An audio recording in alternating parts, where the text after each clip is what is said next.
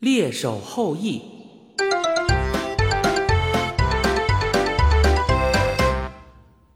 地道的出口并不很远，一堵石墙般的赭红色大岩石挡在前面，上边还有斑斑点点的白色凿痕，显见是它阻挡了地道的延伸。地道向右转个急弯，然后沿着一个极陡的高坡通向外边的世界。我刚望到那堵石壁，就觉得一股热流直冲进来。它如同一股灌进耗子洞里的滚开水一样，把怪老头连同几个勉强支撑着来送我的村民冲得哇哇的叫着退了回去。我转身朝着他们挥挥手，就别过弯子，沿陡坡直冲上去了。不像地道入口处，这里连一棵树也不见，所以冲出洞口，我立刻感受到一种从没有经历过的强光刺激。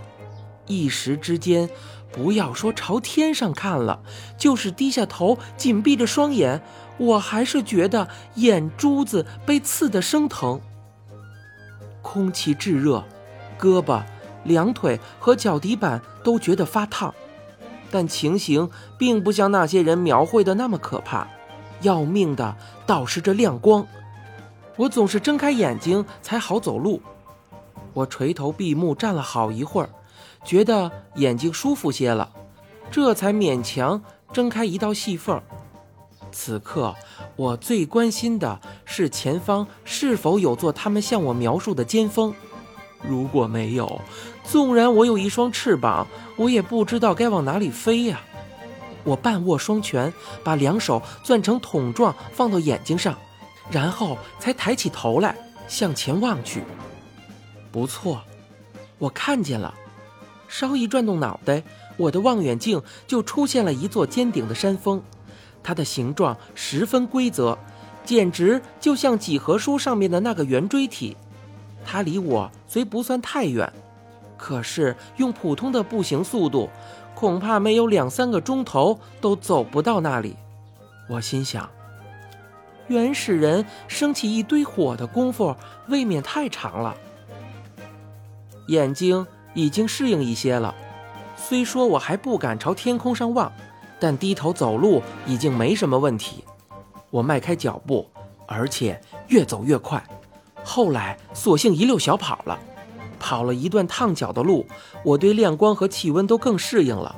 我终于忍不住做了第一次仰视天空的尝试。你们没法想象我所看到的奇特景观，天空竟是一片白色。绝不是白云的那种白色哦，而是刺目的白光，就像碳棒的两极在通电之后放出的那种强烈的弧光。整个天空都充斥着这样一种亮光，使我生出一种莫名的恐惧。眼睛只能眯缝着，所以视野有限，我必须不停地转动脑袋，才能窥见天空的全貌。实际上，我是在搜寻天空中的太阳。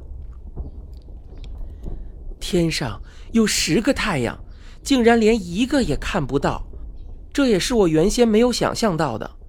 等到我累得头晕眼花，终于发现了一个大概就是太阳的东西，我才明白我为什么会找不到它们。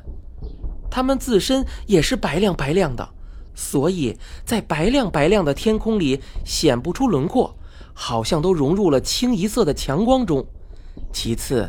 它们并不是停在一个相对稳定的位置，而是满天的乱飞，像根据早、午、晚的时间到我们熟知的位置去寻找它，完全是徒劳的。幸好它们毕竟比白天的天空还稍亮一些，使我大体上能判断出它们的存在。又跑了一段路，我才勉强看出第二个，也说不定这还是我刚才发现的那个。不过，在它飞速的坠下又跃起的一刻，在它身边又有一团亮的东西出现。眼看着这两个大团光亮要撞到一起了，他们又倏的一下分了开来。看来这群花花公子正快活地骑着他们三条腿的天马兜风呢，而他们兜风的代价是千千万万无辜百姓的性命。路上到处可见烧成灰白或是焦黑的动物尸体。不要说一堆堆灰白色的灰烬，就是那些缩成了炭球球、炭条子的尸体，也没办法辨认出是牛、是马还是……哎呀！一想到那一块黑炭，也许就是地道里派出的敢死队员，我不由得打了个冷战，赶紧把目光移开了。脚下横过一条滔滔流淌的小溪，我飞跑中一跃而过，却又收住脚步。扭头查看，沿途的水塘像一口口烧干的大锅，这里面怎么会有小溪呢？我顺着那道白花花的流水向上游看，竟看到远处有个人，一个活着的人。那该是派出去找后羿的一个敢死队员，可是他在半路上折腾什么呢？我逆流跑上去，跑到近前，看清那个上身上。裹着貂皮、高大强壮的年轻人，他正用一把有很长铜柄的石头勺子舀溪里的水，浇进身旁一个大石槽的圆孔里。那个光景很像是翻砂车间的工人在浇筑基建。我到这时才领悟，那条小溪里流淌的多半不是什么水，而是融化的铁汁。那高大小伙子忙得不可开交，直到我跑到他身边，他才转过脸来。他凝视我片刻，脸上显出惊异的神色。他显然不是地道里派出来的敢死队员。他并没有问我什么，又弯下身去忙碌起来。我这个时候已经看清，那道铁流是从不远处一块巨石的缝隙里涌出的。看样子，那底下连接着一大片铁矿石。莫非太阳果真热到这种程度，把地下的铁矿石都烧成了铁水？我忍不住地问他：“这铁水是自己流淌出来的吗？”他头也不抬地说道：“是铜汁，太阳晒出来的。”这竟然是真的！众人在间，我不能多耽搁。我说。请问后羿是住在那儿吗？我说的时候，我指的是那座规整的尖顶山峰。此刻他已经离我很近了。我万没有料到，他望望我，回答说：“我就是后羿。”天哪，他就是后羿！他英俊高大，有一种摄人的气势。热到这种程度，他裹着兽皮，脸上却连个汗珠也不见。但无论如何，他不是我心目中的那位天神。就凭他，请你稍微等一下。说完，他又把大石勺伸进溪水，舀出一勺来。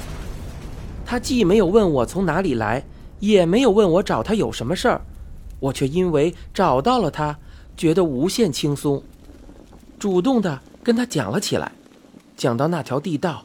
讲到那些人都已经知道天帝赠了他铜弓素增，让他射太阳。最后我说，他们不明白为什么好几天过去了，您这儿还什么动静都没有。他们先后派出三个人来您家找您，可是都下落不明。地道里那些人连渴带热，眼看全都活不成了。后羿还是一声不响。他丢下手里的铜柄大石勺子，出了会儿神，然后弯下身去，用手轻轻一扳，掀掉大石槽的盖子。那实际上是个大模子，掀去了顶盖，就显露出躺在弓形槽里的公胎。那件东西还是通红的，他就急不可待地用手把它从草里抠出来。他认真的把那个东西从头至尾的验了两遍，然后掂了掂，又竖起来交到左手里，手臂平举着停了一刻。他说道：“咱们走吧。”他只说了这么一句，就拾起地上的两柄大石勺子，跟公胎并合一起抓在手里，快步的朝那座尖峰走去了。你现在收听的是由一辆松鼠播讲的《怪老头儿》，欲知详情，请听下回。